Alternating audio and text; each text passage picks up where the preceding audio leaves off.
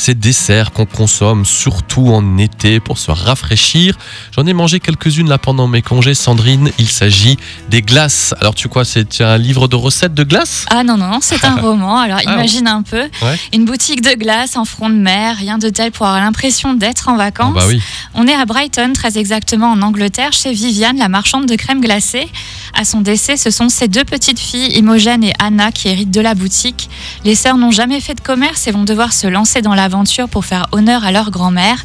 Anna se met alors à la cuisine, un rêve de petite fille, tandis qu'Imogen doit quitter la Thaïlande où elle s'était installée. Et pour rendre la chose encore plus compliquée, voilà qu'une partie de la famille met en doute leur manière de travailler. Avec la merveilleuse boutique de crème glacée de Viviane, on est totalement dans la littérature feel good puisqu'il s'agit d'une lecture légère, en plus idéale pour la saison, peut-être pas en Moselle, mais euh, Oui, si vous nous écoutez sur votre lieu de vacances par Voilà. exemple. L'auteur Abby Clemens dépeint à merveille la boutique et tous les efforts des deux héroïnes pour faire marcher leur commerce. Cela va de la décoration des lieux à l'achat de la camionnette en passant par la création de nouveaux parfums.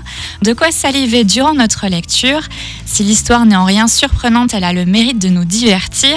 Avis donc à ceux qui cherchent un roman à lire sans prise de tête. Il existe d'ailleurs une suite parue sous le titre Les Divines Glaces à l'italienne d'Anna.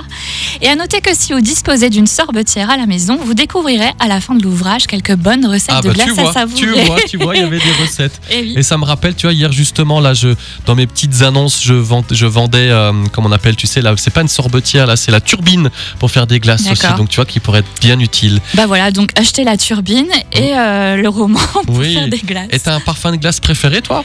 J'aime bien vanille. Vanille, tout simplement? Ouais. Oh bah oui, t'as raison. Après, moi, c'est vrai qu'on a la chance d'avoir sur le secteur des glaciers qui nous font des goûts et coûtent extraordinaires.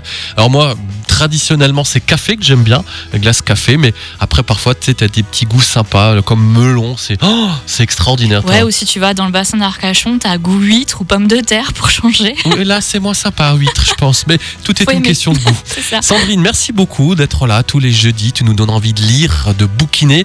La rubrique, vous pouvez la retrouver sur notre site radiomélodie.com. Puis nous, on se retrouve jeudi prochain. Jeudi prochain, sans Bisous, faute. bisous. Bisous.